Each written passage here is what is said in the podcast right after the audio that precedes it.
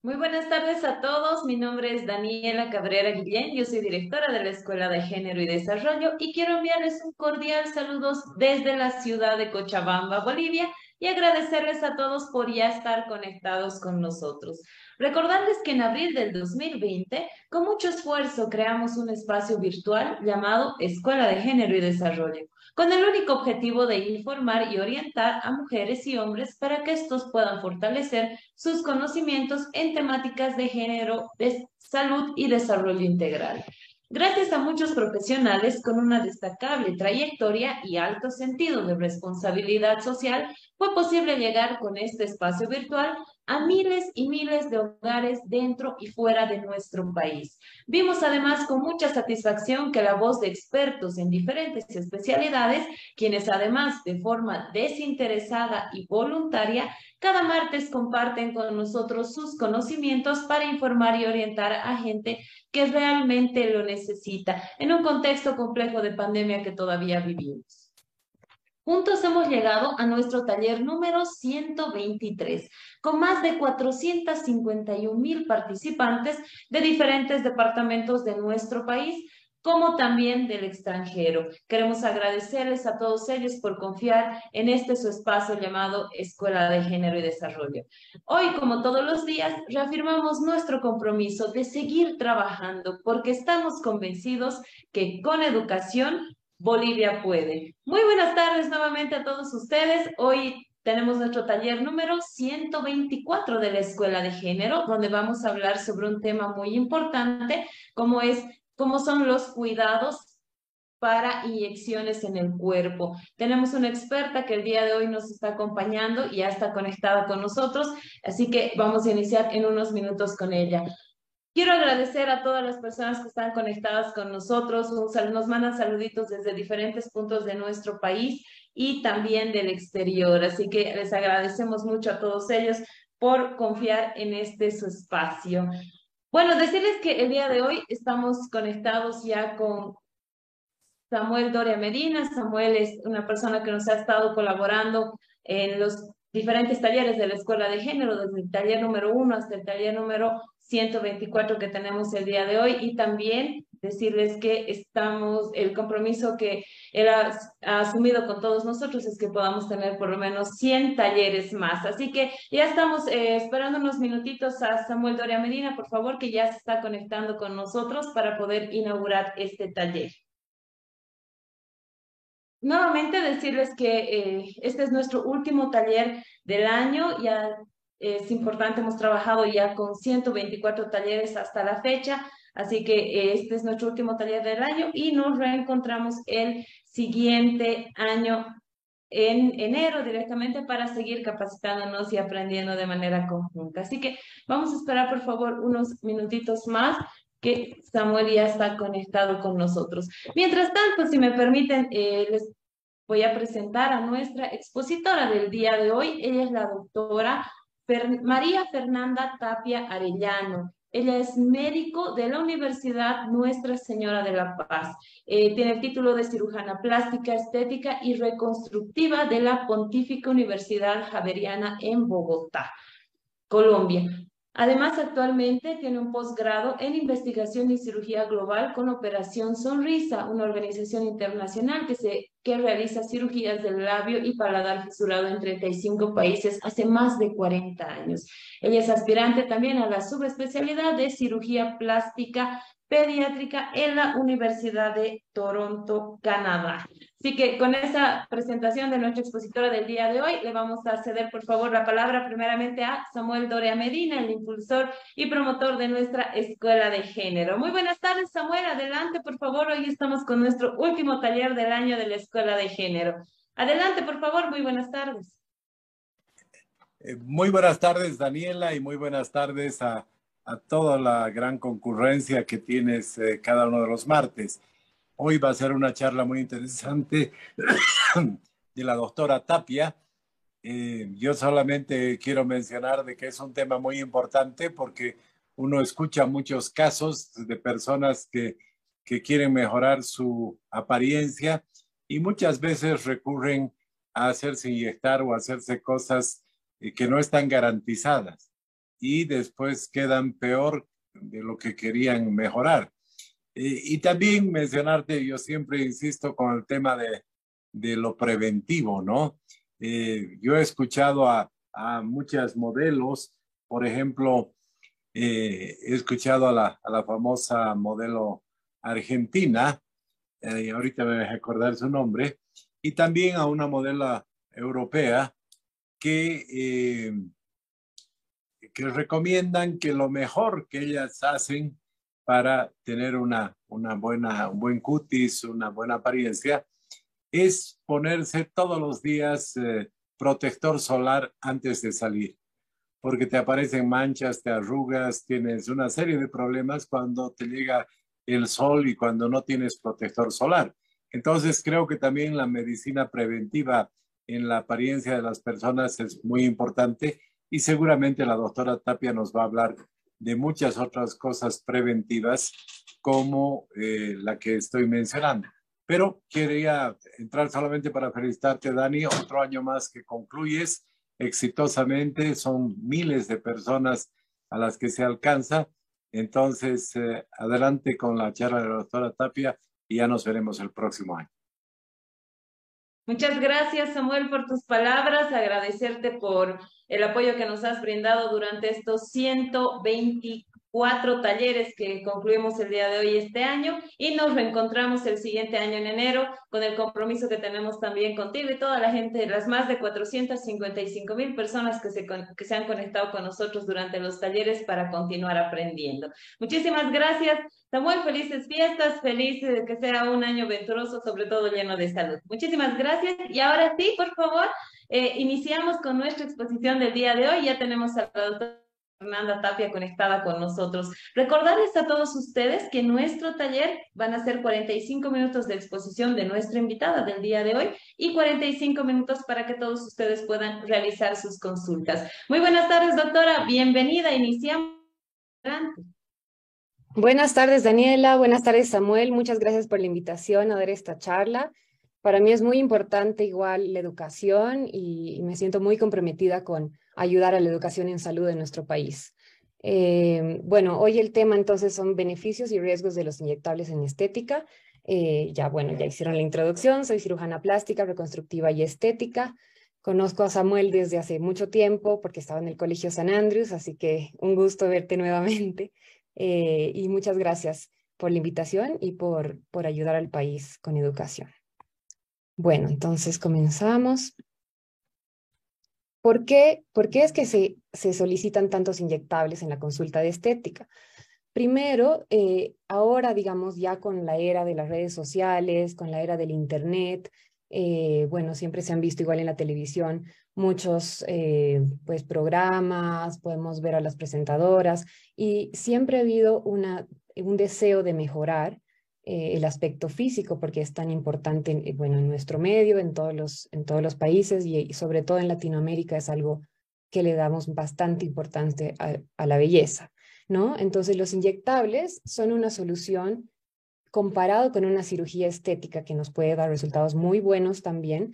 Los inyectables son una solución mucho más rápida, eh, con un costo mucho más accesible y que se puede hacer eh, rápido y el efecto va a ser inmediato. Entonces, uno va a una consulta con un cirujano, con un dermatólogo que esté especializado en estética y sale de la consulta y ya tiene el efecto. Entonces, por eso es que es tan llamativo para la población eh, acudir a estos inyectables. Generalmente estos efectos van a ser duraderos, más o menos dependiendo de qué sustancia, que ahorita ya les voy a comentar, eh, pueden ser desde cinco meses hasta un año y medio. Entonces, Vamos a salir de la consulta ya listos y eh, estos efectos van a durarnos casi un año. Entonces es algo como que uno lo ve como, wow, impresionante que pueda salir y cambiar mi aspecto físico y mejorar las áreas que no me gustan con algo tan eh, rápido, por así decirlo, ¿no? En personas jóvenes se pueden utilizar rellenos y bueno, el Botox, que ahorita también les explico muy bien qué es, eh, para mejorar la armonía facial. Es decir, eh, hay ciertas eh, proporciones en la belleza que están socialmente aceptadas por bueno, nuestra sociedad y las sociedades a las que seguimos, a las que estamos viendo en la tele, en las series, en a los artistas, entonces es como unas proporciones de los tercios de la cara, como son los ojos llamativos, ¿no? En hombres y en mujeres, como es una nariz bonita y todo eso ya como que tenemos una idea cuál es lo bonito y a eso es a lo que aspiramos, ¿no? Entonces, con estos rellenos y el Botox se pueden cambiar las facciones de la cara especialmente y eso nos va a dar un aspecto de una mayor belleza, ¿sí? Entonces, se pueden aumentar, eh, generalmente aumentar volumen o con el Botox también cambiar un poquito eh, la expresión de los músculos de la cara o reducir algún volumen del tamaño de algunos músculos y con esto cambiamos estas proporciones.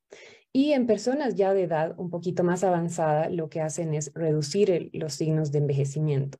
Entonces, igual, vamos a la consulta, recibimos estos inyectables y en una semana ya, bueno, ese día o en una semana en caso de Botox ya tenemos los efectos deseados, con lo cual nos podemos ver muchos años menores, incluso hasta 10 años menores solamente con estos inyectables. Por eso es que son tan llamativos y por eso es que son tan solicitados. Y ahora en la era, como les decía, de, de las redes sociales, ahí podemos ver incluso casos de antes y después, fotos de cómo eran algunas actrices hace algunos años y cómo han cambiado con cirugía o con inyectables y eso es lo que nos llama tanto la atención. Entonces, el Botox, que es el nombre comercial, o sea, es una marca el Botox, pero hay varias marcas de toxina botulínica, que es eh, la sustancia que se va a inyectar. Es una sustancia que viene de una bacteria que lo que hace es el bloqueo temporal de los músculos de la expresión facial. Entonces, todos los músculos de nuestra cara están conectados a la piel para que cuando se muevan generen ciertos movimientos en la piel que nosotros podamos identificar. Entonces, nosotros de una vez vemos estos señores como en la foto de la izquierda, frunciendo el ceño o levantando las cejas y eso ya nos da eh, una idea de qué están expresando, de qué están sintiendo, ¿no? Que están enojados o que están sorprendidos cuando levantan la ceja. Eh, que están felices, cuando sonríen demasiado. Entonces, todo eso es parte de la expresión facial. ¿Qué hace el Botox? El Botox actúa directamente en los músculos y lo que va a hacer es bloquearlos de manera temporal, o sea, crea una parálisis de esos músculos que se va a pasar alrededor de cuatro a seis meses, o sea, el efecto es temporal y eso es importante que lo sepan. Em, el efecto no va a comenzar de inmediato el día de la aplicación, sino que más o menos a los 5 o 10 días y eh, bueno, van a dar unos efectos sí duraderos.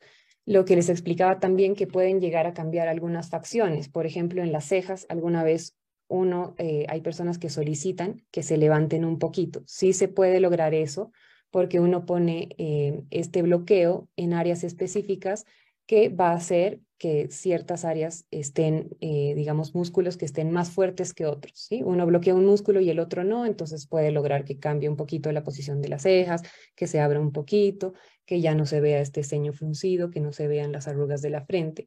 Uno igual va a lograr mover, idealmente si se lo pone adecuadamente, igual uno puede sonreír, igual uno puede mover, puede levantar las cejas, pero no a tal nivel de que vaya a crear estas arruguitas en la piel. Entonces, sí eh, no debería dejarnos con un aspecto de cara que no se mueve, eso está mal, y debería ser un efecto bastante natural, donde sí uno puede mover, pero no a la exageración de llegar como en las fotos de la izquierda, donde se pueden ver las arruguitas. Entonces, ¿esto qué hace? Que mientras dura el efecto, la piel no se está plegando de esta forma, es decir, no se están formando estas arruguitas todo el, todo el tiempo, que nosotros sin darnos cuenta estamos haciendo estas expresiones. Entonces, como esto está bloqueado, nosotros casi no nos damos cuenta, igual hacemos nuestras expresiones, pero ya no se forman estas arrugas en la piel y lo que hace es previene que estas arrugas se formen en surcos más profundos, que eso ya es más difícil de solucionar cuando sucede. Entonces, se puede usar desde una edad temprana, alrededor de los 20, 30 años, y también, obviamente, si ya se han formado las arruguitas, también se lo puede utilizar para que no vayan a seguirse profundizando, ¿no? Entonces, eh, ese es un, resumen de lo que hace el Botox. Siempre igual, todos estos inyectables deben ser aplicados por profesionales de la salud que estén capacitados en estética, que son los cirujanos plásticos, los cirujanos, eh, los dermatólogos, perdón, especializados en estética y los médicos esteticistas también. Ahora, hay otras sustancias que no son nada que ver con el Botox, solamente que son inyectables. Entonces, por eso a veces uno se confunde y dice, quiero Botox en cualquier parte de la cara que no le gusta. Y no es así, porque el Botox solo se utiliza para los movimientos, para las arrugas de movimiento. Los rellenos lo que hacen es que van a aumentar el volumen de ciertas zonas y con eso van a dar un aspecto más joven. ¿Por qué? Porque con el envejecimiento se va reduciendo el volumen de la grasa de la cara.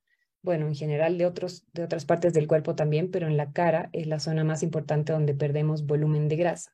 Y por eso se van a ir notando más, algunas facciones se van a ver más hundidos los ojos, em, se van a ver los surcos nasogenianos más marcados porque también se pierde volumen a nivel malar de los pómulos, ¿no? Se pierde volumen también a nivel temporal, que es esta área de la frente, y por eso también se caen un poco las cejas, ¿no? Ese es el, el envejecimiento normal.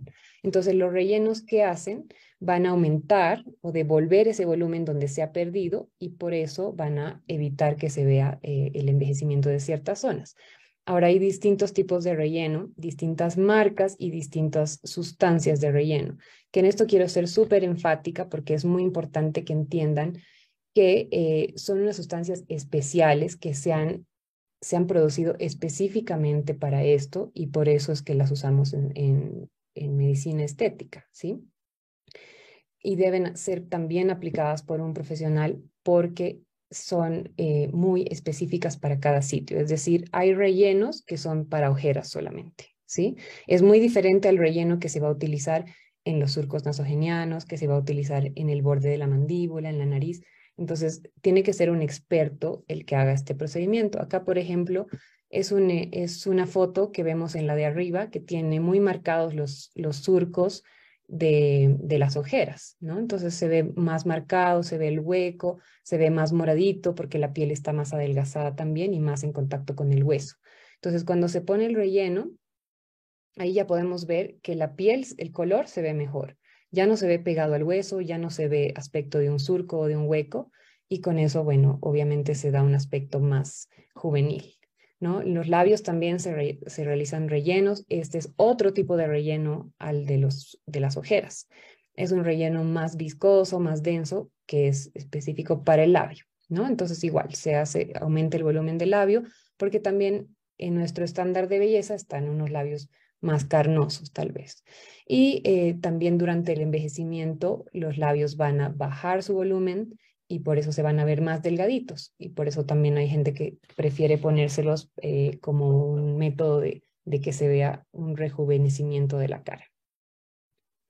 También se, utilizan para rinomodelación, que es un procedimiento eh, no invasivo donde se puede cambiar temporalmente el aspecto de la nariz y eso también se, se, eh, se, realiza con un relleno. Por ejemplo, acá en la nariz de la izquierda podemos ver que se ve un poquito como como con una jiba y la punta se la ve caída, ¿no? Ese puede ser muy normal en nuestra sociedad, pero como aspecto de belleza tenemos una nariz más recta y con la punta más levantada. Entonces, ¿qué se hace? Se puede rellenar esta partecita de aquí que está ah, donde está esta depresión antes de la jiba y se puede rellenar un poco, un poco la punta y con eso va a cambiar completamente el aspecto de la nariz.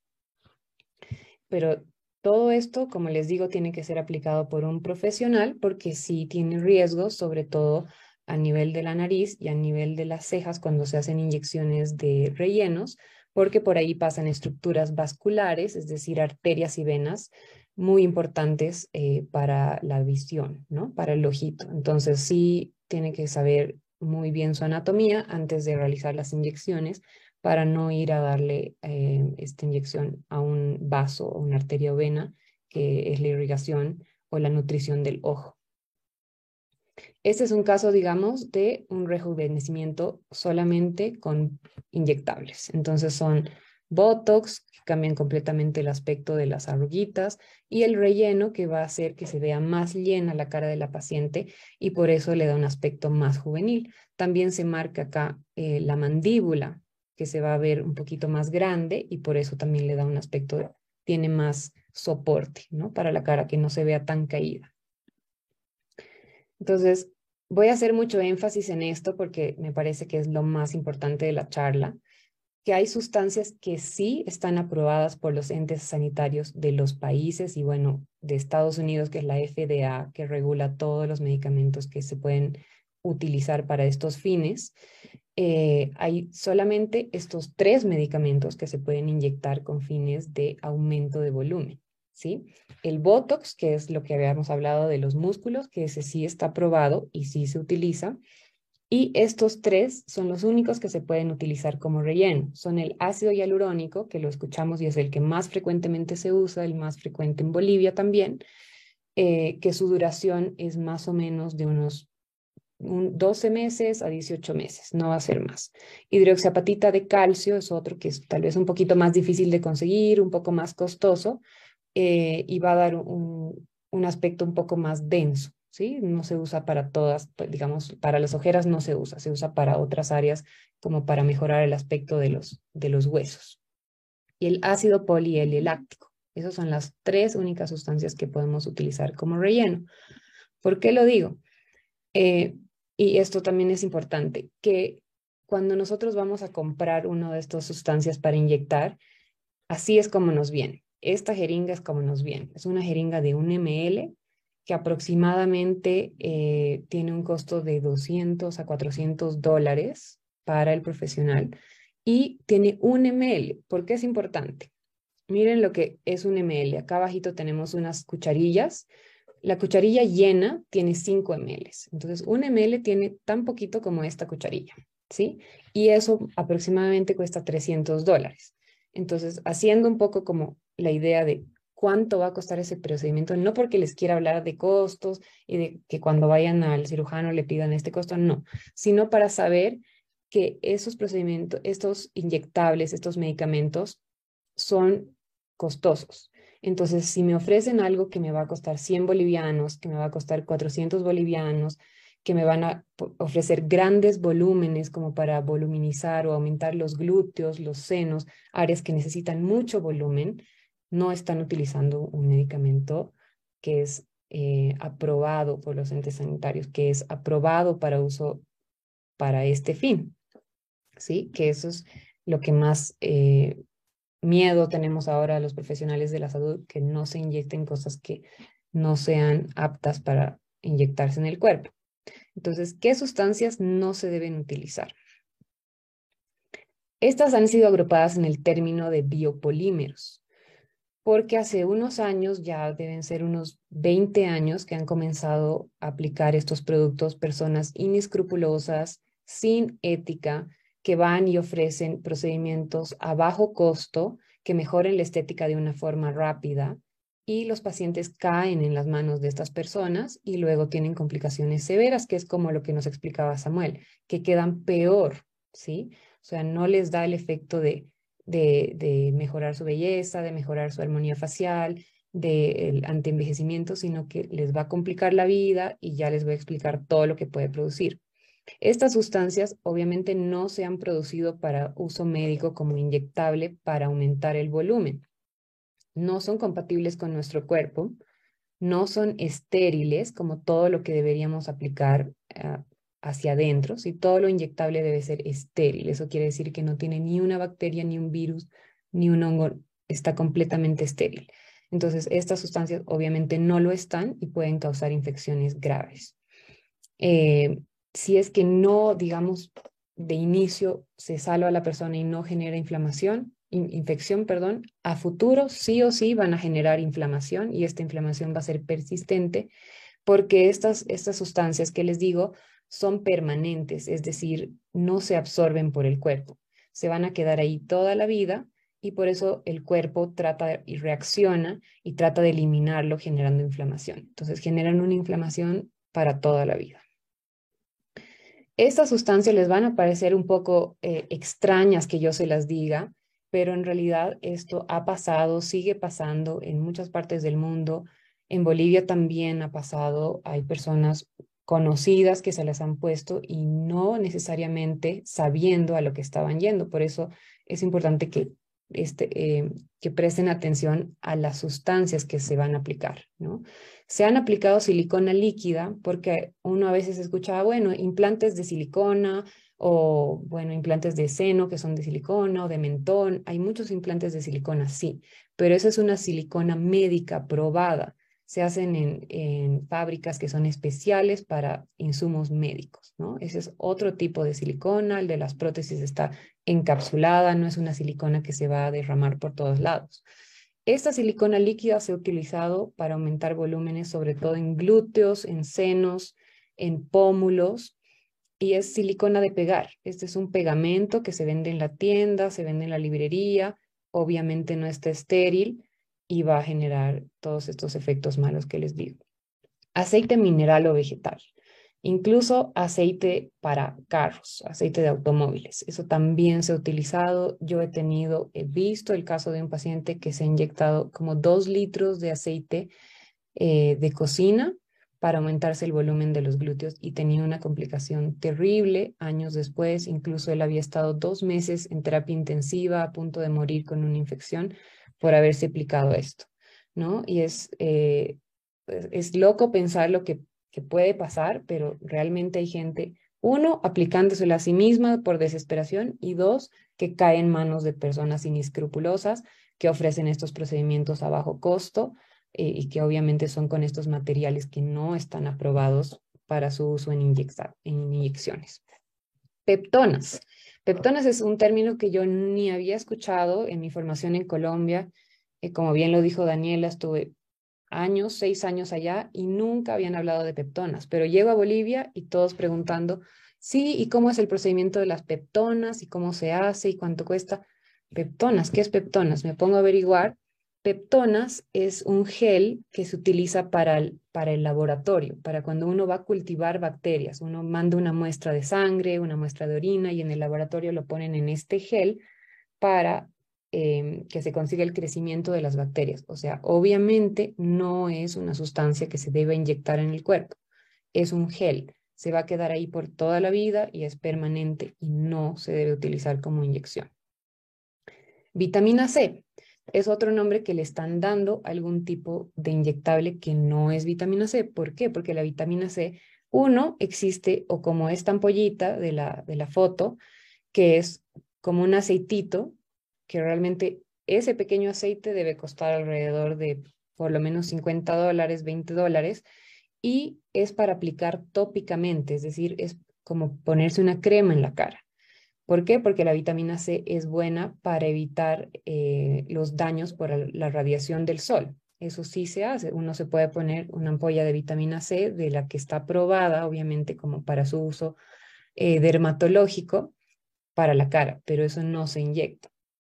Entonces es más que nada una, un engaño que les están haciendo a los pacientes diciéndoles que les van a inyectar vitamina C para aumentar el volumen de los glúteos, por ejemplo. Eso no es vitamina C. Las complicaciones que tienen estos productos llamados biopolímeros que les acabo de comentar, que son los que les mostré, la mayoría, pero también hay otros que la gente se puede inventar cualquier cosa para poner. Como les decía, también se ha escuchado casos de eh, inyecciones de eh, aceite de motor, eh, vaselina líquida y un montón de cosas más que uno no se imagina, pero sí se han hecho. Entonces, las complicaciones inmediatas es que como estas sustancias no son estériles, no son limpias, están abiertas al aire libre, cuando una vez se inyectan van a generar infecciones. Y estas infecciones son muy severas porque, uno, que se han inyectado muy profundo. Generalmente, bueno, en la cara no tanto, pero la de los glúteos, eso va hasta el músculo. Entonces se inyectan grandes cantidades, se inyectan profundo, pueden estar muy cerca de las arterias y las venas. Y cuando esto pasa, hay una infección muy cerca de las arterias y las venas, se crea una sepsis, que es una infección generalizada, o sea, una infección ya de la sangre del paciente. Ese es un problema muy grave, una enfermedad muy grave que puede llevar al shock séptico, a la muerte. ¿no? Eh, cuando hay sepsis también eh, se reduce el flujo de sangre que va a algunas zonas, porque el, paciente está casi que en una condición crítica, a punto de morir, entonces baja mucho la presión, hay áreas que reciben menos sangre, que puede ser el cerebro, puede ser el riñón, puede ser la pierna, el brazo. Esta área que reciba menos sangre, obviamente tiene riesgo de morir. Se muere el riñón, el paciente queda para siempre con, con necesidad de diálisis.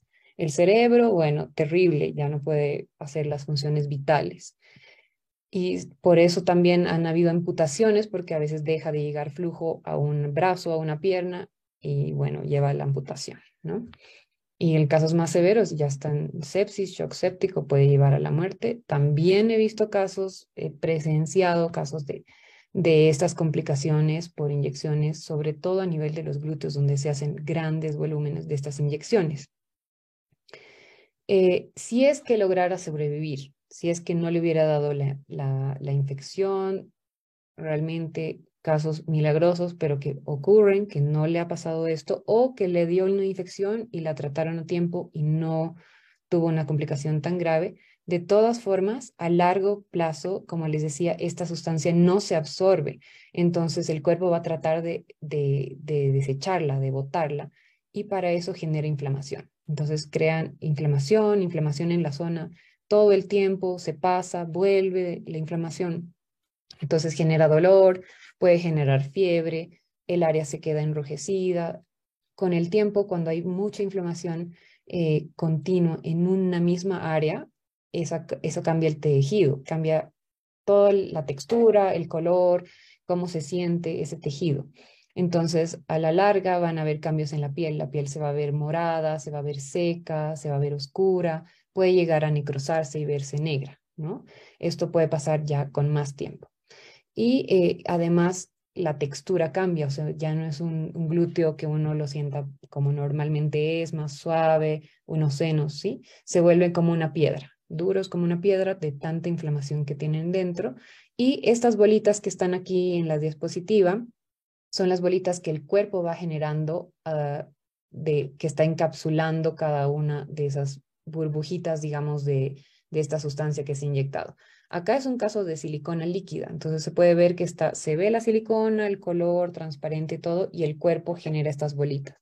Y cuando tiene demasiadas bolitas eh, en, un sola, en una área muy pequeña, digamos los glúteos o el seno, ya el paciente le comienza a producir más síntomas, entonces ya presenta dolor cuando, se, cuando tiene a la palpación de la zona, en los glúteos pasa, es donde más nos pasa que vemos estos pacientes con inyecciones. Entonces, en los glúteos les duele mucho al sentarse, al apoyarse sobre los glúteos, no pueden estar por tiempo prolongado sentados, comienzan a tener adormecimientos de la pierna, porque comienzan, estas bolitas comienzan a presionar también los nervios que llevan a toda la pierna, la sensibilidad, las sensaciones. Entonces tienen dolor, tienen molestias, eh, la piel les cambia, no pueden ponerse traje de baño, no pueden ponerse el vestido que quieren, bueno, etcétera, y eh, eh, causan deformidad finalmente de esta área del cuerpo, ¿no?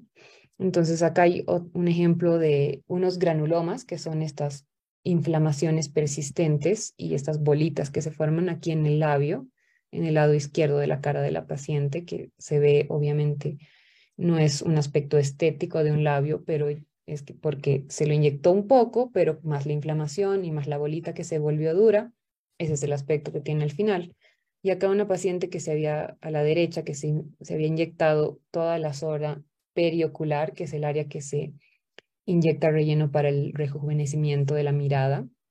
Entonces ahí pueden ver cómo está todo morado, con ampollas, todo caído, porque igual todo este tejido que está por dentro duro y estas bolitas generan un peso. Por efecto de la gravedad, eso se va cayendo. Entonces, en cualquier parte del cuerpo que esté, esto igual se va a tender a caer y va a dar un aspecto obviamente mucho peor de lo que estaba el paciente antes, ¿no? Ese es un, ejemplo de los glúteos. Este caso ya eh, es en un tiempo prolongado, ¿no? No es la infectación de ese momento, sino que ya años después, pueden ser 5, 10 años después, ya comienza a presentar estos cambios que les decía de la piel, donde tal vez ahora la forma está más o menos conservada, pero ya se comienza a ver morado. Ya no es un color de aspecto de piel normal, ya seca, se puede agrietar y en casos más severos, bueno, se necrosa, se pone negra y se puede abrir y salir el contenido que se ha inyectado ahí. Y esto es un problema global ahora, sucede en todas partes del mundo, en Estados Unidos, bueno, en, Colombia un montón, en Venezuela. Eh, es, es, un boom ahorita este problema y por eso es que estoy muy agradecida de poder hablar con ustedes para que puedan recibir esta información y por favor, ojalá la, la pasen a sus a, a, los que más puedan para que no sean víctimas de, de esta enfermedad, ¿no? La enfermedad por biopolímeros. Como antes no se tenía tanto conocimiento de qué eran estas sustancias, eh, de, de, qué complicaciones tenían después, hay gente que se las ha inyectado sin saber qué era y hay gente que se las ha inyectado sabiendo que era silicona líquida, solo que obviamente no pensaban que era el pegamento de la tienda eh, y obviamente ahora tienen problemas severos de salud y han caído en esto, como igual decía Samuel, Muchas personas han caído modelos, han caído cantantes, han caído presentadoras de televisión, o sea, cualquiera puede caer. Por eso es muy importante que estén informados, que se informen bien de todos los productos, todos los procedimientos que se vayan a hacer.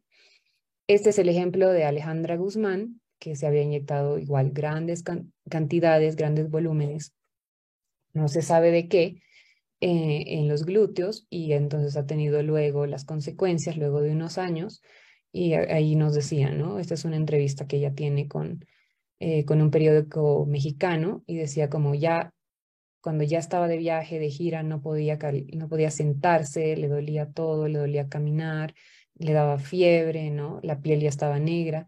Y en, en este estado, cuando ya la piel está negra, cuando ya todo es una piedra, eh, cambia la textura, ya lo único que puede mejorar es una cirugía reconstructiva, pero bueno, con, con resultados no, no muy buenos, ¿no? O sea, se hace lo que se puede, pero no, no es que eh, tenga los mejores resultados. Otro caso que ha sido muy, eh, muy conocido, por lo menos en Colombia, es el caso de esta modelo y actriz que es Lina Tejero, que igual ¿no? Se inyectó en los glúteos, no sabía qué era, le dijeron que era vitamina C, obviamente no era vitamina C, se inyectó grandes volúmenes. Ella incluso llegó a ser nominada porque en Colombia hay un concurso de la mejor cola y bueno, ganó como la mejor cola, claro, le parecía divina, pero con el tiempo sí comenzó a ver la consecuencia y ya se ha sometido a varias cirugías, alrededor de, cinco hasta ahora, y todavía tiene eh, biopolímeros en los glúteos, ¿no? Entonces se le adormecían las piernas, no podía sentarse derecha, tenía que ponerse de lado, sentía los pinchazos eh, y ella, ella ha sido una gran em, persona, digamos, famosa que haya podido alzar la voz por todas las pacientes que tienen esto y que generalmente no lo dicen, lo ocultan y sufren solas porque no saben, eh, se sienten mal de que ellas mismas hayan causado esto, ¿no? Pero en realidad, pues, no es solo su culpa, sino también de los profesionales, la, la, gente que haya llevado esto para inyectarles, ¿no? Opciones de tratamiento, generalmente, bueno, en la parte de la infección inicial, sí hay que internarla, darle todos los antibióticos, eh, hacer todo lo posible porque no llegue a sepsis, que no llegue a amputación. Si ya pasa esa fase y no ha tenido nada de eso, em, a lo largo de los años, como les decía, las complicaciones de la, de la piel y de la zona indurada, ahí sí se debe bajar la inflamación, no hay mucho que hacer en términos de, de medicamentos. Eh, sí, algunas recomendaciones como que no se siente por tiempos prolongados, que no se haga presión en esa zona, tiene que elegir muy bien los ejercicios que vaya a hacer para que no, vayan a presionar más estas bolitas. Y eh, en casos ya más avanzados donde tienen mucha molestia, les duele al sentarse, la piel ya está de un aspecto muy malo, la única opción es tratar de sacar la mayor cantidad posible de este producto con una cirugía, ¿no? Una cirugía reconstructiva que, que obviamente no tiene el mejor resultado estético, sino que le mejora los síntomas a la paciente porque se le retira la mayor cantidad de producto. Y no hay forma, hasta ahora no hay ninguna forma de quitar todo el producto. Una cosa que les decimos a los pacientes cuando vienen con esto es, es como ponerle mantequilla a una tostada caliente. y luego tratar de sacarlo. Prácticamente imposible sacarlo todo, está todo esparcido. Entonces, el, mejor método de, no lidiar con esto es la prevención y por eso creo que es tan importante que, que estén ahora informándose todos ustedes y que puedan informar igual a sus familiares y amigos. Entonces, como recomendaciones, siempre, pues, lo primero, elegir un profesional con ética, que esté acreditado para estos procedimientos. No cualquier persona eh, puede poner inyectables, no cualquier persona, ni siquiera del área de la salud, ¿no? Porque hay, eh, bueno, sobre todo en Colombia sí había visto muchas personas de otras áreas de la salud que se, se ponen a poner inyectables, botox, porque es como el boom ahora, lo que las personas piden. Entonces, pediatras, urólogos, o sea, gente de otras áreas que no está constantemente en eh, entrenamiento para hacer estos procedimientos, ¿no? Entonces, elegir un profesional que sea del área de la salud, que sea del área de la estética, idealmente cirugía plástica o dermatología estética, que esté acreditado para esto eh, y que tenga ética, porque le estamos confiando nuestro cuerpo, nuestra vida y nuestro futuro. Informarse acerca de las sustancias que planea inyectarse, siempre eh, ir, asegurarse de qué le están inyectando, mirar la botellita, mirar el frasco, para que esto sea eh, y que sean estas tres sustancias que les, que les dije, ¿no? Es la hidroxiapatita de calcio, el ácido polieleláctico y el ácido hialurónico, que es el más común, ¿no? Eh, todos estos otros que les digo, peptonas, vitamina C, desconfíen de eso. Y siempre los inyectables que les comentaba, que son los aprobados, esos siempre van a ser temporales. ¿Por qué? Como les decía, si una sustancia no es temporal, si una sustancia no se reabsorbe, el cuerpo genera inflamación. Entonces, por eso siempre van a ser temporales, van a durar alrededor de 12, 18 meses como mucho y se van a reabsorber, o sea, los efectos se van por completo. Igual del Botox. El Botox comienza el, efecto a la semana y dura más o menos cinco meses y luego se pasa por completo. es como si no tuviera nada. Entonces, esas son las sustancias que sí podemos confiar. Y siempre, bueno, preferir calidad versus el costo en temas de salud, porque sabemos que ningún profesional que se haya invertido su tiempo, su dinero, toda su, vida prácticamente a estudiar esto, va a arriesgar su carrera por hacer un procedimiento que sea ilegal, ¿no? Como esta inyección de estas sustancias, que son eh, terriblemente dañinas. Entonces termino con esta diapositiva para que realmente se les quede. Por favor, avisen a todos los que puedan, concienticemos a nuestras familias, a nuestros amigos en este tema y evitemos que esto llegue más lejos yo creo que Bolivia todavía se puede evitar más que en otros países que ya están con las consecuencias de que se inyectaron demasiado. ¿no? Eh, muchas gracias por su atención y estoy pendiente a sus, a sus preguntas para responderlas. Queremos agradecer a la doctora María Fernanda Tapia por toda esta información tan valiosa que nos ha podido brindar el día de hoy para poder cuidar nuestra salud. Y algo que usted decía al final, estimada doctora, es muy importante. Estamos inyectándonos o utilizando cosas para nuestro cuerpo, así que si queremos hacer algún tipo de estos tratamientos, no veremos el costo, sino más bien veremos la calidad, porque esto puede afectar a nuestra salud hasta, hasta crearnos, hasta llevarnos hasta la muerte, ¿no, doctora? Así que a tomar en cuenta, por favor, esta información importante, todos los datos de la doctora, si ustedes quieren tener una consulta ya privada con ella, les vamos a proporcionar también en nuestras redes sociales. Le agradecemos, doctora, por esta información. Tenemos mucha gente que está conectada con nosotros, así que vamos a habilitar, por favor, nuestro espacio de preguntas para nuestra invitada del día de hoy. Así que les pedimos a todos los que nos acompañan en nuestra sala de Zoom número uno que a través de la plataforma puedan levantar la mano para hacer su consulta y vamos a respetar el orden en el cual van a, van a levantar la mano para poder habilitar el micrófono.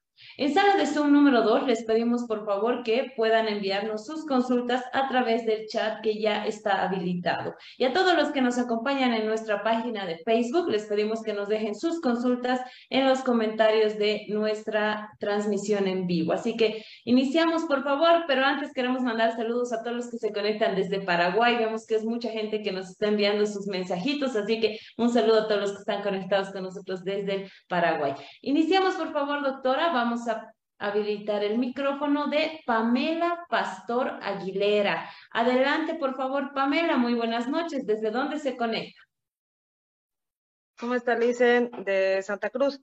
Lice, mi consulta es la, la siguiente. Este, ¿Qué podemos inyectar o aplicar en los glúteos en vez de peptonas? Súper buena la pregunta, Pamela. Gracias por, por hacerla. Como les había dicho, todos los productos que son de relleno, vienen de un ml, o sea, es, una sustancia muy, de un volumen muy pequeño. Entonces eso no se va a utilizar nunca para rellenar los glúteos porque un ml no hace la diferencia, o sea, no se darían cuenta. En la cara sí se pueden dar cuenta, sí puede mejorar las ojeras, como les decía, la nariz, todo eso porque es, son eh, áreas donde un poco hace la diferencia, pero en los glúteos, en los senos, en las caderas, eso no va a hacer diferencia. Y por eso es que son las áreas que más se inyectan con estas sustancias dañinas. La única, eh, digamos, solución para aumentar unos glúteos sería cirugía, que puede ser con la lipoinyección, o sea, sacar la grasita y volverla a poner en otras áreas, es decir, se saca generalmente en áreas donde los pacientes no la quieren, como el abdomen, como los gorditos de los rollos de la espalda, y se los vuelve a inyectar en áreas donde sí los quieren, como caderas y glúteos, ¿no? También se podrían en senos pero esa es una solución y la otra solución en pacientes que no tengan mucha grasa para, para dar ese como autotransplante de grasa, digamos. En ese caso se ponen prótesis. Esas prótesis son de silicona y sí están aprobadas, obviamente, por las entidades sanitarias para este uso.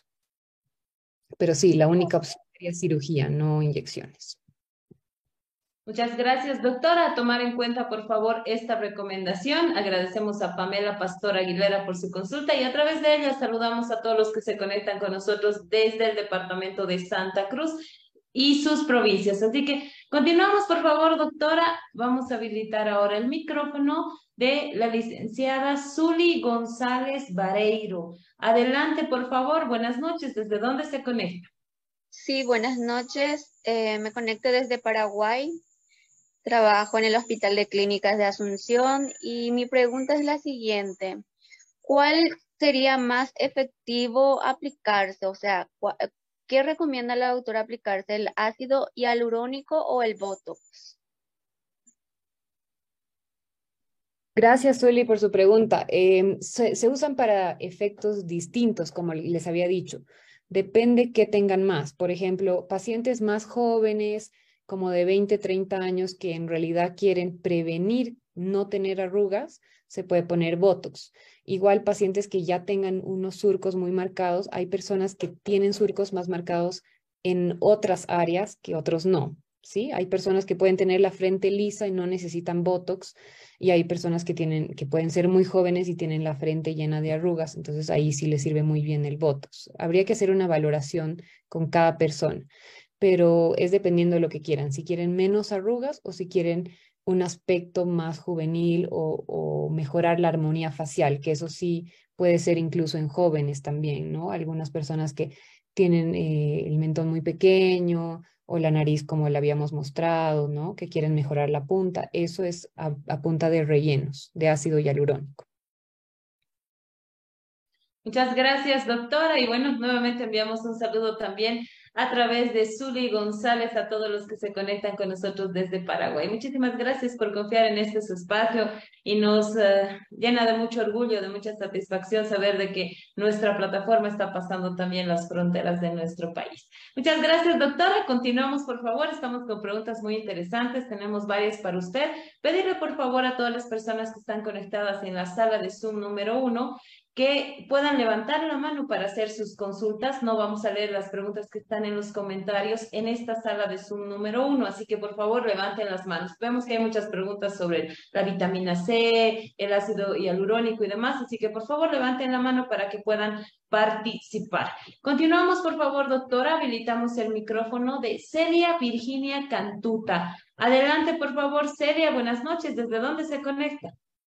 Buenas noches, yo soy boliviana acá desde La Paz. En sí me llamó la atención cuando dijo de los inyectables en la piel, evidente, ¿no? Cuando se utiliza en el tratamiento de varices, la escleroterapia lo llaman. Esto también implicaría riesgos. Eso quería consultar con la doctora. Muchas gracias. Buenas noches, Celia. La escleroterapia es un tratamiento distinto, eh, es no es una sustancia de relleno y no es como el Botox y se aplica por el cirujano vascular generalmente y es muy bueno, sí sirve para las varices. Eh, no, no presentaría ningún riesgo si es que se hace con el profesional, como le digo, ¿no? Con el profesional acreditado para hacer eso. Muchas gracias, doctora, por responder esta pregunta. Saludos a Celia y a todos los que se conectan desde la ciudad de La Paz. Muchísimas gracias por estar conectados con nosotros. Ahora sí, doctora, de manera virtual nos trasladamos hasta nuestra página de Facebook y tenemos preguntas para usted. Palmi Cusi Gómez nos dice, buenas noches, doctora. Mi consulta es la siguiente. ¿Cuál es la eficacia de la aplicación de plasma rico en plaquetas intradérmica y cuáles son los riesgos, doctora? Bueno, el plasma es una sustancia que es autóloga, es decir, que se saca de uno mismo y por eso no debería dar tanta reacción, tanta inflamación, ¿sí? No se utiliza como un relleno porque se va a absorber muy rápido. La absorción del plasma debe ser de unos días, menos de una semana, unos tres, cuatro días.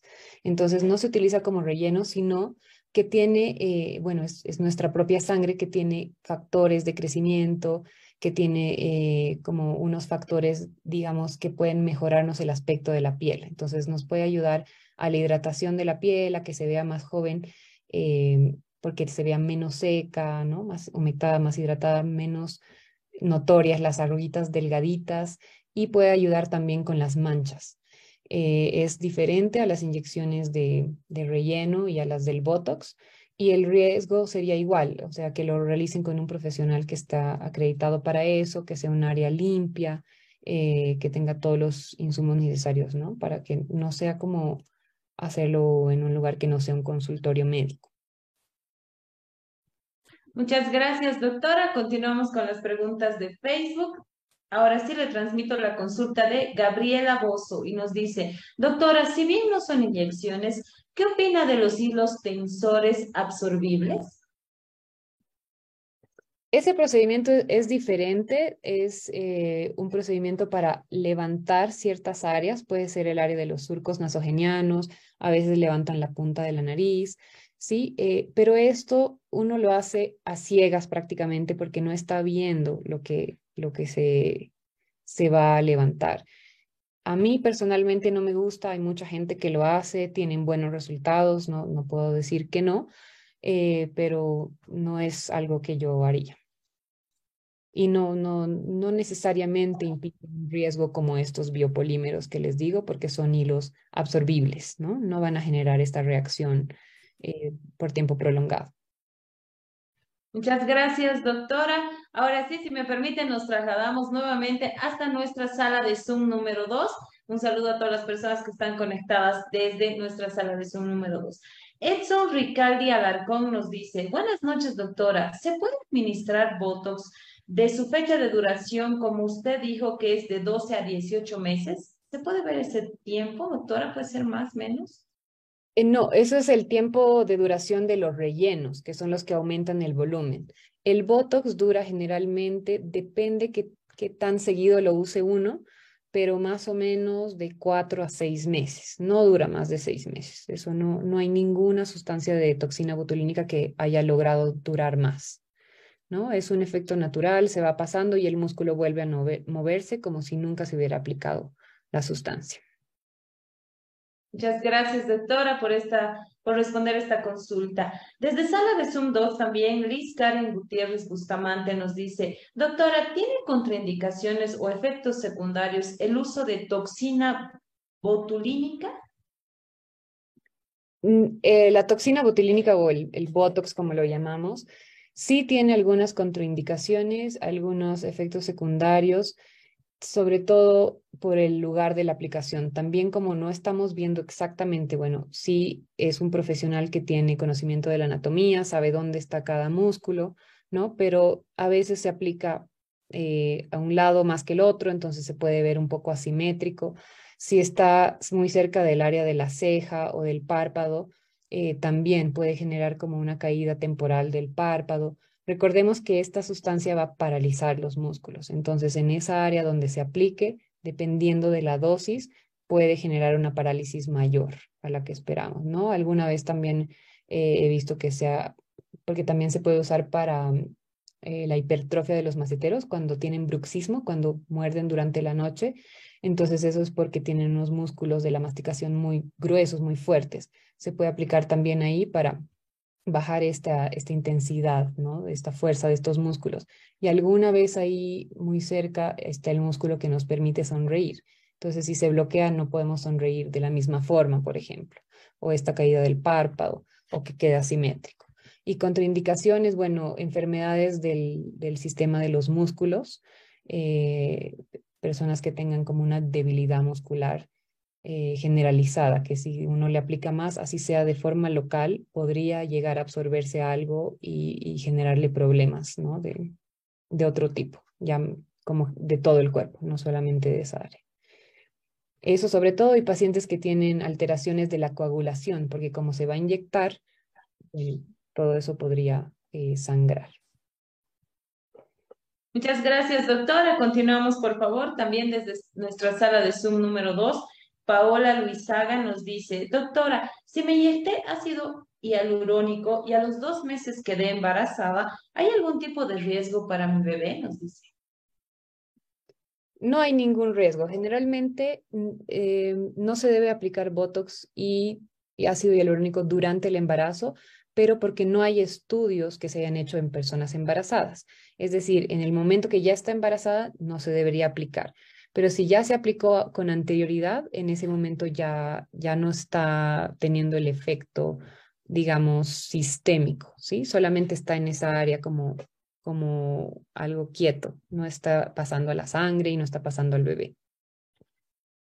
Gracias, doctora, por esta aclaración para que también todas las mamás que están, quedando, que están embarazadas puedan tomar las previsiones correspondientes. Muchísimas gracias. Retornamos, por favor, ahora sí a nuestra sala de Zoom número uno y vamos a habilitar el micrófono de Danitza Gisela Mamani. Adelante, por favor, Danitza. Muy buenas noches. ¿Desde dónde se conecta? Desde la ciudad de Cochabamba. Eh, buenas noches. Eh, lo que quería preguntar es, he visto como una nueva técnica para relleno unos hilos mágicos que se colocan por encima de una arruga y creo que se absorben. Eh, este tipo de procedimientos está validado por la FDA, se puede utilizar. Mm, eso quería preguntarle. Sí, hay algunos hilos que son absorbibles, que sí están aprobados por la FDA y se pueden utilizar. Eh, sobre todo, como les decía, se utilizan para estirar, como para traccionar áreas. ¿no? Pero sí, también van a generar como una fibrosis, una inflamación que por dentro puede cicatrizar y puede como rellenar esas arruguitas finas. Gracias, doctora, por esta aclaración y un saludo también a todos los que se conectan desde nuestra querida Yacta, desde Cochabamba. Continuamos, por favor, habilitamos el micrófono de Zulma Ortiz Rotela. Adelante, por favor, Zulma. Buenas noches. ¿Desde dónde se conecta, por favor? Buenas noches, ¿qué tal? Yo le estoy, soy de Paraguay y me gustaría hacerle una pregunta sobre el tema de lo de, este relleno eh, facial. Eso es lo que me interesaría, eh, me queda un poquitito la duda del relleno. Eh, ¿Se puede hacer en las áreas de los ojos y esa parte es lo que no entendí muy bien. Es lo que quería preguntar y aclarar un poquitito.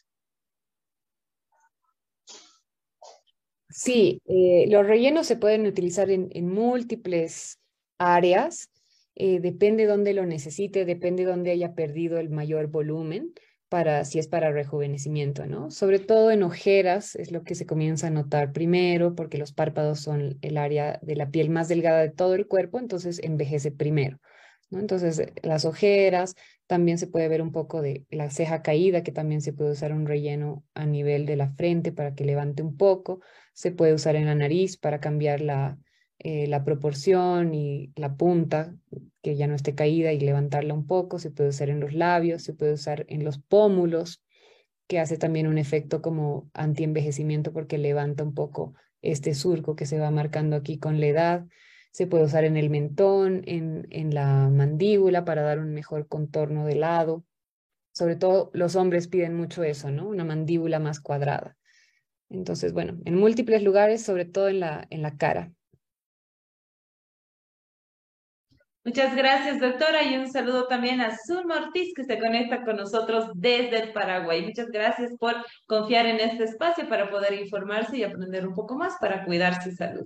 Continuamos, por favor, doctora. Habilitamos el micrófono de Paola Jacel Flores Llanos. Adelante, por favor, Paola. Buenas noches. ¿Desde dónde se conecta, por favor?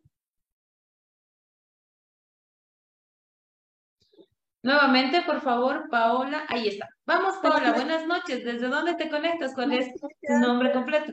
Buenas noches, doctora. Le hablo de Potosí. Eh, mi pregunta sería si la vitamina C está contraindicada en algún, en algún paciente, ¿no? Es mi preguntita. Gracias. Hola, Paola. Eh, buenas noches.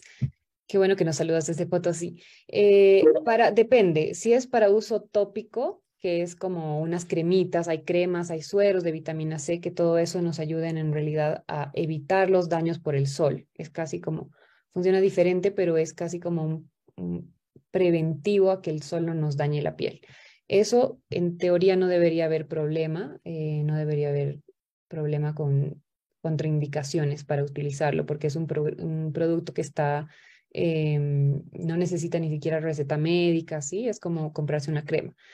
Ya para inyecciones de vitamina C, que serían las verdaderas inyecciones de vitamina C que vienen en un suero, eso solo se utiliza si uno tiene déficit de vitamina C y eso es muy raro, eso no, no es algo que se aplique. Como les decía, cuando uno le dicen que le van a aplicar vitamina C para aumentar los glúteos, para aumentar los senos, eso es un engaño.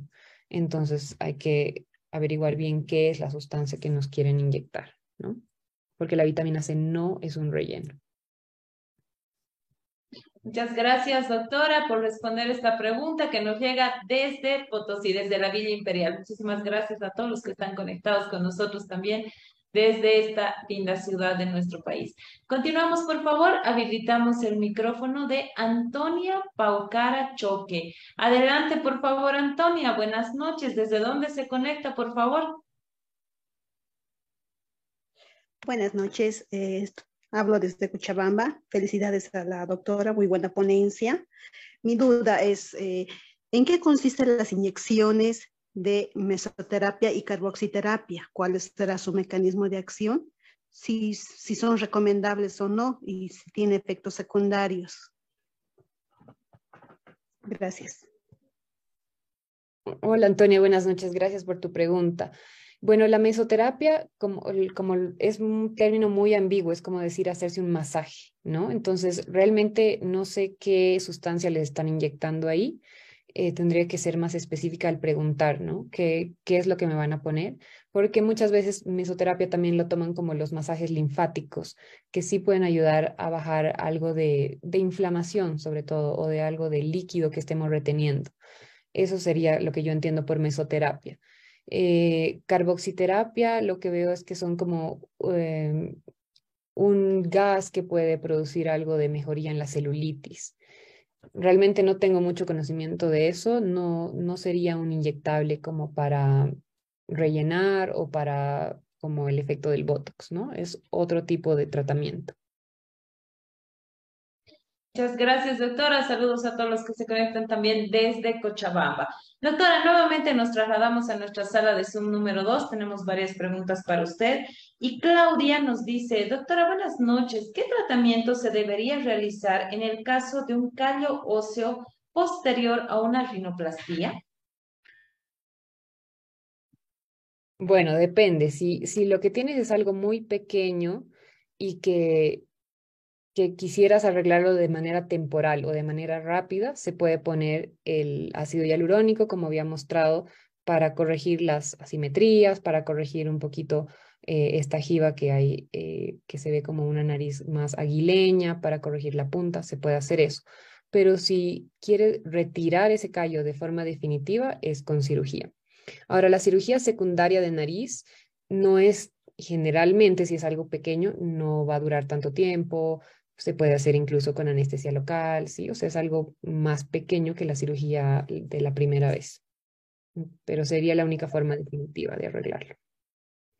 Muchas gracias, doctora, por eh, responder esta pregunta. También desde nuestra página de Facebook, Rosa Espejo nos dice, doctora, buenas noches. Mi consulta es la siguiente. En una persona que tiene lupus, ¿se le puede aplicar ácido hialurónico? No es recomendable en personas que tengan em, enfermedades que son del tejido conectivo, como ser el, ácido hialurónico es, un, es una sustancia que nosotros naturalmente la tenemos en el cuerpo, ¿no? Como el colágeno y todo eso. Entonces, eh, en el caso de las enfermedades autoinmunes, van a atacar un poco esto. Entonces, si uno le aplica más, tiene el riesgo de que vaya a producir mucha inflamación o de que se vaya a perder este, esta sustancia. Uno lo pone y se puede reabsorber muy rápido. Muchas gracias, doctora. Nos llegan varias preguntas referentes al, bueno, si bien estamos hablando de inyectables, pero la gente nos pregunta, doctora, desde nuestras diferentes eh, plataformas mediante las cuales nos estamos conectando con la población y nos dicen, ¿qué opina la doctora acerca de la mesoterapia corporal, la mesoterapia facial? También nos hablan de si es que estas son son fiables, son factibles. ¿Se puede, doctora, hacer este tipo? ¿Tiene resultados a corto o largo plazo? ¿Qué nos puede decir de esto, doctora, por favor?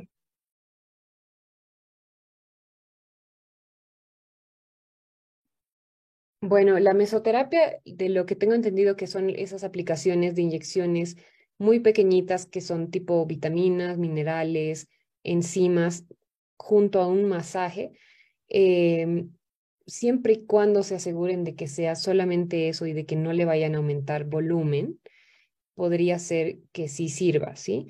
Pero todos estos tratamientos van a generar eh, sobre todo mejoría en la calidad de la piel, no tanto una pérdida de volumen como tal, o sea, una pérdida de que un rollito que uno pueda agarrar es muy difícil que solamente con esto uno lo pueda perder.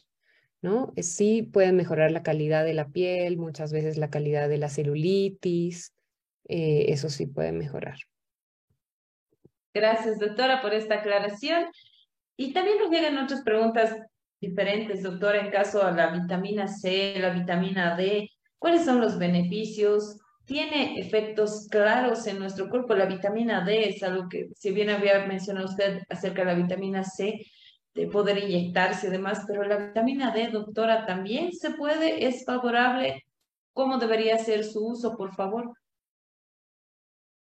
La vitamina C se utiliza sobre todo para, bueno, mejorar la inmunidad eh, en tabletas, ¿no? Uno la, esos masticables, esas tabletas que uno la toma, que la puede comprar en la farmacia y es para mejorar las defensas, para mejorar la inmunidad. Nos ayuda también a mejorar la cicatrización en caso de que vayamos a tener una cirugía o que hayamos tenido una quemadura. Es muy buena.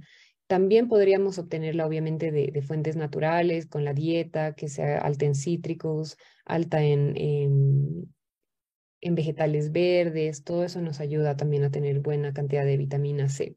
O sea, no necesariamente tenemos que tomar suplementos para tener una adecuada cantidad de vitamina C en el cuerpo.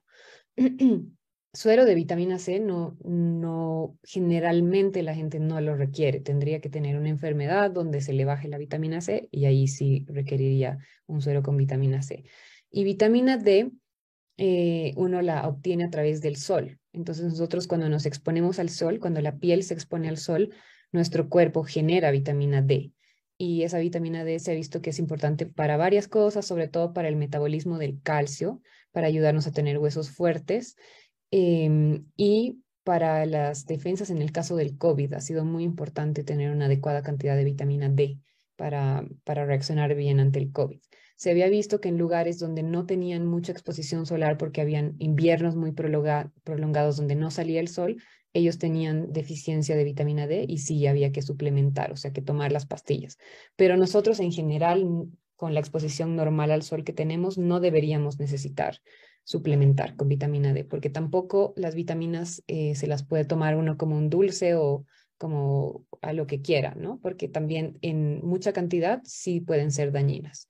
En el caso de la vitamina D, por ejemplo, si uno las toma mucho, generan estreñimiento, náuseas, pueden generar em, litos, que son las piedras en los riñones. Entonces, no, no es así que uno la tome a la ligera, ¿no? Todo debe ser con indicación médica. Muchas gracias, doctora. Y a tomar en cuenta, por favor, esta recomendación en cuanto se refiere a las vitaminas. Así que tomen en cuenta, por favor, esta información que nos está, brindando el día de hoy nuestro invitado la doctora María Fernanda Tapia. Continuamos, por favor, con las últimas tres consultas, por favor, doctora. Habilitamos el micrófono de Ruth Ayaviri, que se conecta desde Quillacollo, nos dice. Adelante, por favor, Ruth. Buenas noches. Nuevamente, por favor, habilitamos el micrófono de Ruth Ayaviri, por favor. Bueno, al parecer Ruth está con algunos problemas. Ahora pasamos, por favor, habilitamos el micrófono de Angélica Ballesteros. Adelante, por favor, Angélica. Buenas noches. ¿Desde dónde se conecta, por favor? Buenas noches. Yo me conecto desde Cochabamba. Eh, muy buena exposición de la doctora.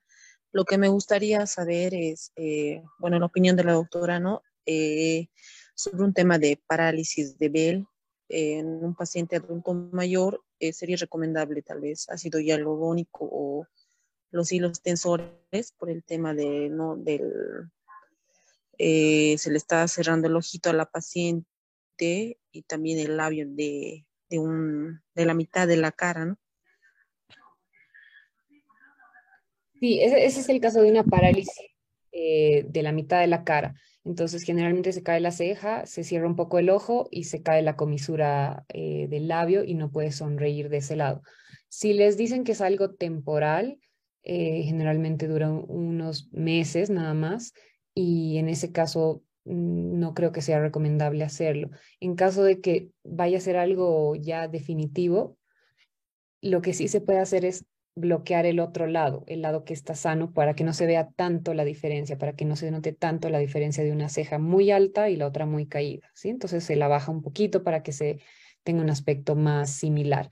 Eh, si quisieran un efecto ya permanente, tendría que hacerse con cirugía, que también se puede en pacientes paralizados de un lado, se puede levantar la ceja que está caída, se puede arreglar el párpado que está caído, y también eh, subir un poquito la comisura de la boca, ¿no? Para que se vea más similar al otro lado.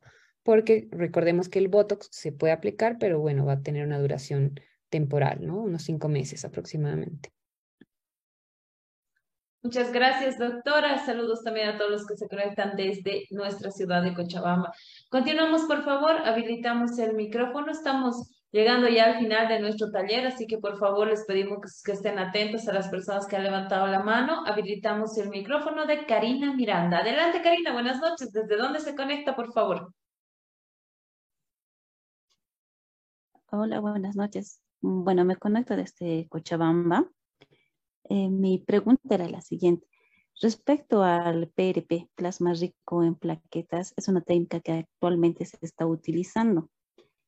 Entonces, quería saber su opinión de la doctora, ¿no? ¿Qué tan beneficioso es o qué efectos trae a largo plazo esta técnica que también de hecho se inyecta en la cara? Esa era mi pregunta, doctora.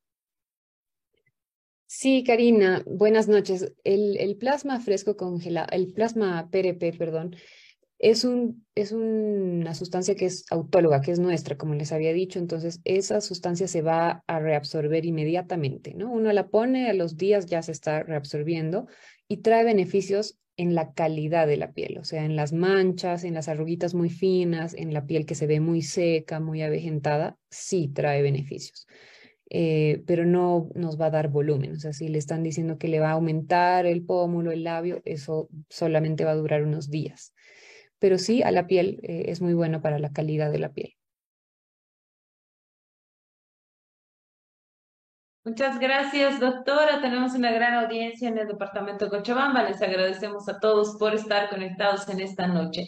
Habilitamos ya la última pregunta, por favor. Álvaro Adolfo Ávila Quispe. Adelante, por favor, Álvaro. Buenas noches. ¿Desde dónde se conecta, por favor? Buenas noches, doctora. Le hablo aquí desde Buenos Aires. Eh, quería consultar lo siguiente. Se ve últimamente anuncios donde indican inyectables para lipólisis localizada, sobre todo en región facial. Eh, tal vez nos dar algún comentario sobre eso. Sí. Eh, sí, ah, existen unas inyecciones que son unas enzimas. No lo toqué en este tema porque no es de relleno, ¿no? Pero sí, obviamente te puedo dar información. Son unas enzimas que generan eh, como muerte de los adipocitos, que son las células de grasa. Entonces, si en el área donde se ponen, que generalmente son para áreas pequeñas, como la papada o alguna partecita muy pequeña, eh, sí generan resultados. Eh, va a generar como un proceso de que se muere el adipocito, esa célula, y se, entonces se ve más flaca esa área, ¿no? Y se pega un poquito la piel hacia, hacia la parte de adentro. Lo que sí le recomendaría que se asegure muy bien el profesional con, con quien lo va a hacer, ¿no? Porque todo esto que es inyectable, realmente no sabemos qué nos están poniendo. Muchas gracias, doctora, y un saludo a Álvaro también, que está conectado con nosotros desde Buenos Aires. Saludos a todos los que se conectan de este hermano país. Muchísimas gracias por confiar en este espacio. Bueno, doctora, hemos llegado al final de nuestro taller. Le agradecemos por haber participado con nosotros de manera voluntaria. Además, eh, sabemos que está con diferentes viajes y demás capacitándose continuamente. Le agradecemos por darse ese espacio para poder compartir con nosotros toda esta información tan importante de la que muy pocos espacios se puede hablar, pero son de vital importancia ya que estamos hablando, como usted mencionaba, de cuidar nuestra salud y prevenir en muchos casos hasta la muerte. Así que muchísimas gracias. Por favor, sus últimas recomendaciones y sus palabras de despedida. Muchas gracias a la audiencia, gracias a todos por, por escuchar, por poner atención, por sus preguntas, realmente son muy valiosas y espero que les haya servido, espero que hayan entendido eh, sobre estos inyectables y que tengan el cuidado necesario para, para el momento que lo vayan a hacer, porque como les mostraba las fotos, son procedimientos que realmente tienen buenos resultados si se hacen en las manos correctas. Entonces, sí, se pueden hacer, pero busquen bien el profesional, asegúrense de que de qué sustancia están utilizando y siempre opten por calidad antes que precio, ¿sí? Y un gusto, Daniela, muchas gracias por la invitación agradecidos somos nosotros, doctora, le transmito el agradecimiento y el cariño de toda nuestra audiencia de la Escuela de Género y la esperamos muy pronto para seguir hablando sobre estos temas tan importantes para cuidar nuestra salud. Así que muchísimas gracias, les deseamos unas lindas fiestas de fin de año y que el año que se nos viene, el 2023, sea venturoso, lleno de bendiciones para todos. Le vamos a quitar unos minutitos más, por favor, no se vaya todavía. Queremos agradecer nuevamente a nuestra invitada del día de hoy, la doctora Fernanda Tapia, por haber aceptado nuestra invitación, compartir todos sus conocimientos y brindarnos estas recomendaciones tan importantes para poder cuidar nuestra salud. Gracias a todos, a todos y todas ustedes por participar en este nuevo taller de la Escuela de Género.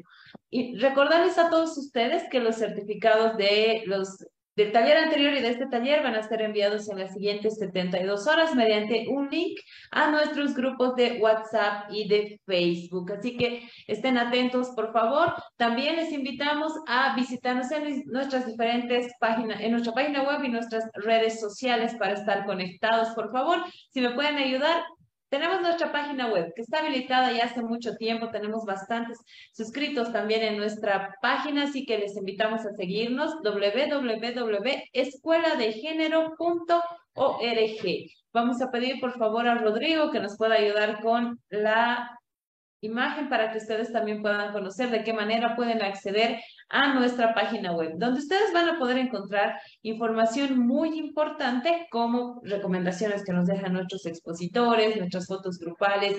También van a poder conocer información que está a disposición de todos ustedes que dejan todos nuestros expositores. Así que suscríbanse por favor a nuestra página web, ahí está, Ahí está. Ustedes pueden ver eh, quiénes somos, cuál es el equipo que trabaja en la escuela de género. También tienen todos los links para poder conectarse con nuestros expositores de manera directa. Tenemos material exclusivo también que nos dejan nuestros expositores, lecturas, videos, artículos y muchas sorpresas más para todos ustedes. Así que suscríbanse por favor en nuestra página web www.escueladegénero.org. También tenemos habilitado para todos ustedes en nuestra plataforma, en Facebook más bien, nuestra página www perdón, escueladegénero.org. Ahí estamos viendo la transmisión en vivo del día de hoy. Agradecemos a todos los que se han conectado con nosotros.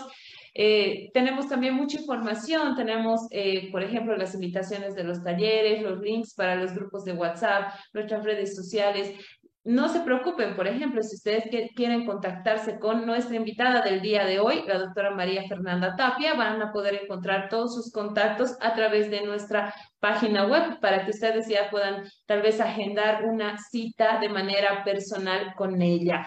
Así que visiten por favor y denle like también a nuestra página para seguir conectados. Somos más de 45 mil personas ya en nuestra página de Facebook. Y si ustedes son más amigables con lo que es la, la plataforma de eh, Instagram, también pueden, tenemos nuestra nuestra página, estamos como Escuela de Género y Desarrollo, agradecer a los más de 2.663 seguidores, así que tenemos también mucha información para todos ustedes. Y si ustedes se han perdido alguno de los talleres de la Escuela de Género o quieren volver a ver, pero sobre todo compartir esta información con otras personas que creen ustedes que realmente necesitan aprender sobre estos temas, tenemos nuestra, nuestro canal de YouTube donde ustedes van a poder encontrar todos nuestros videos de los diferentes talleres de la Escuela de Género. Así que si les ha quedado alguna duda o creen que alguien necesita conocer de algún tema que hemos hablado en nuestra Escuela de Género, Pueden encontrar todas las grabaciones de nuestros talleres en nuestro canal de YouTube. Así que suscríbanse también para que puedan estar conectados con nosotros. Y si ustedes solamente quieren escuchar los audios mientras están de ida al trabajo o tal vez en un día de descanso o están haciendo los seres de casa y demás, tenemos habilitada también nuestra, nuestra página en lo que es Spotify, donde ustedes van a escuchar nuestros podcasts de cada uno de nuestros talleres de género. Así que suscríbanse también, por favor. Los esperamos en cualquiera de estas plataformas. Y estoy segura que muchos de ustedes ya son parte de nuestros grupos de WhatsApp y también de nuestro grupo de Telegram, que cada día va creciendo más. Así que conéctense también con nosotros y estamos atentos para recibir sus comentarios poder seguir creciendo en esta plataforma virtual. Así que muchísimas gracias por estar conectados en nuestro taller del día de hoy. queremos agradecer hoy que culminamos nuestros talleres del año 2022. Queremos agradecer a las más de 455 mil personas que han participado desde el taller número uno hasta nuestro último taller del día de hoy taller 124. Agradecemos a todas las personas que se han conectado con nosotros de diferentes eh, departamentos de nuestro país, también del exterior. Muchísimas gracias por creer en este su espacio que ha sido creado con ustedes con mucho esfuerzo, mucho cariño, pero sobre todo mucho compromiso con la población para que tengamos mejores días en nuestro país. A nombre de todo el equipo de la Escuela de Género y Desarrollo, les deseamos una feliz Navidad y un venturoso y próspero año 2023 para todos ustedes y su familia. Pero sobre todo que sea un año lleno de salud para que podamos tener mejores días y podamos seguir trabajando y construyendo nuestro país y sobre todo cuidar también nuestro mundo. Así que que sea un venturoso año 2023, disfrutemos en familia, no tengamos ningún exceso, tomemos en cuenta todas las recomendaciones que hemos tenido en nuestros diferentes talleres de la Escuela de Género. Cuidémonos, por favor, no se olviden que los casos de COVID van creciendo nuevamente, así que por favor seamos responsables. Y decirles que nos reencontramos este 17 de enero, nuevamente a partir de las 18.30. Continuamos con los talleres los días martes, así que nos reencontramos este martes 17 de enero para continuar informándonos y capacitándonos en diferentes temáticas con los mejores profesionales de nuestro país y también del exterior que nos acompañan de manera voluntaria para poder informarnos y cuidar nuestra salud. Así que nos reencontramos el 17 de enero, no se olviden por favor. Y para terminar nuestro taller y cerrar con broche de oro este año 2022, queremos pedirles a todos ustedes que por favor puedan prender sus cámaras y regalarnos una linda sonrisa para que quede grabada en nuestro taller número 124 de la Escuela de Género. Queremos agradecer a las más de 3.000 personas que se han conectado, se han inscrito y se han conectado el día de hoy en nuestras diferentes plataformas y han aprendido un poquito más sobre este tema. Así que muchísimas gracias a todos por estar conectados y por favor prendan sus camaritas que vamos a ir mandando saluditos. Y de esta manera despedimos a nuestra invitada del día de hoy, la doctora María Fernanda Tapia.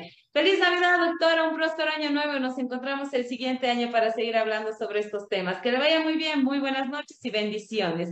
Vamos mandando saluditos, saludos a Zulma Ortiz Rotela, que está conectada con nosotros, a Benjamina Gómez también, a Leila Zategui, que la hemos visto muy atenta en toda la charla, Gary David Tapia, saludos a Helen Ríos Mesa, Mario Camacho también, saludos a María Elena Vilca, que la vemos acompañada de la más pequeña de la casa, Saludos a Liliana Terceros, Jacqueline Jimena Velarde, Elisa Yucra Revilla también que nos acompaña. Saludos a Andrea Bazán, a Raquel Lagraña también que nos acompaña, Grisel Morón, tenemos a Mijail Mariaca, Meraldino Aguilar también, Angie Gabriela Rocafuente, Leticia Beatriz Pleitas también que nos acompañan esta noche. Todavía los que no han prendido su cámara, por favor háganlo. Tenemos una linda foto grupal virtual para cerrar nuestros talleres de esta gestión 2022. Saludos a Vilma Pavón, Susi Pérez también, que la vemos en el trabajo al parecer. Saludos Susi, muchas gracias por estar conectada con nosotros. Saludos al doctor René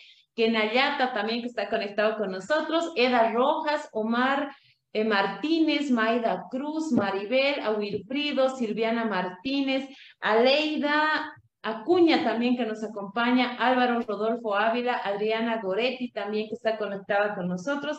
Saludos en sala de Zoom número dos también a todos los que nos acompañan en esta noche. Saludos a Patricia Sabina Arancibia, Miguel Paco, Julián Cuico Poma, Carlos David Mendoza.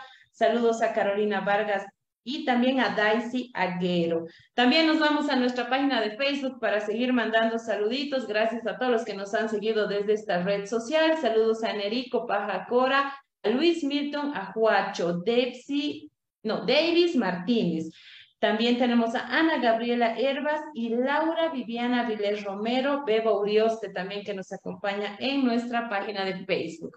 Retornamos a sala 1 y seguimos mandando saluditos a Leisa Zapata también que está conectada con nosotros. Saludos, Leisa. También tenemos a del Valle, Elsa Vallejos Carballo también, Maida Janet Espinosa. Saludos a Nicole Lozada, saludos también a María Rosario Alvarado, Marianela Llana, Maribel también con nosotros, Nilsa Silvana, Ingrid Pamela Santander. Saludos Ingrid, saludos a Gary, David Tapia también, también por el chat nos mandan saluditos. Edmari Colmenares. Saludos, Edmari.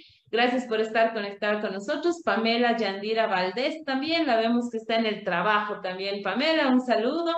Sarita Tubé y la licenciada Nilda Silvana también, Litsi Álvarez y Leticia Beatriz Pleitas, Claudia Arias también que está conectada con nosotros, Rebeca del Valle, Saludos a Adriana Goretti también conectada con nosotros. No se olviden, por favor, que retornamos con nuestros talleres para seguir aprendiendo juntos para poder cuidar nuestra salud este martes 17 de enero. Así que tenemos muchas sorpresas para todos ustedes, invitados especiales con mucha trayectoria para que puedan informarnos para cuidar nuestra salud y tener mejores días. En este 2023, nuevamente les repito, tenemos muchas sorpresas para todos ustedes, así que los esperamos conectados. Nuevamente, feliz Navidad a todas las familias que están conectadas con nosotros. Que Dios los bendiga, que sea un año 2023 lleno de mucha salud, sobre todo, que se cumplan los deseos más profundos de todos sus corazones. Así que nos reencontramos este siguiente año, ya el 2023, el 17 de enero. Estoy muy agradecida con todos ustedes por, el, por confiar en este espacio de la Escuela de Género. Mi nombre es Daniela Cabrera, soy directora de la Escuela de Género y nos reencontramos el siguiente año 2023. Y no se olviden que en la Escuela de Género estamos convencidos que con educación Bolivia puede. Bendiciones para todos. Muy buenas noches. Nos reencontramos el 2023.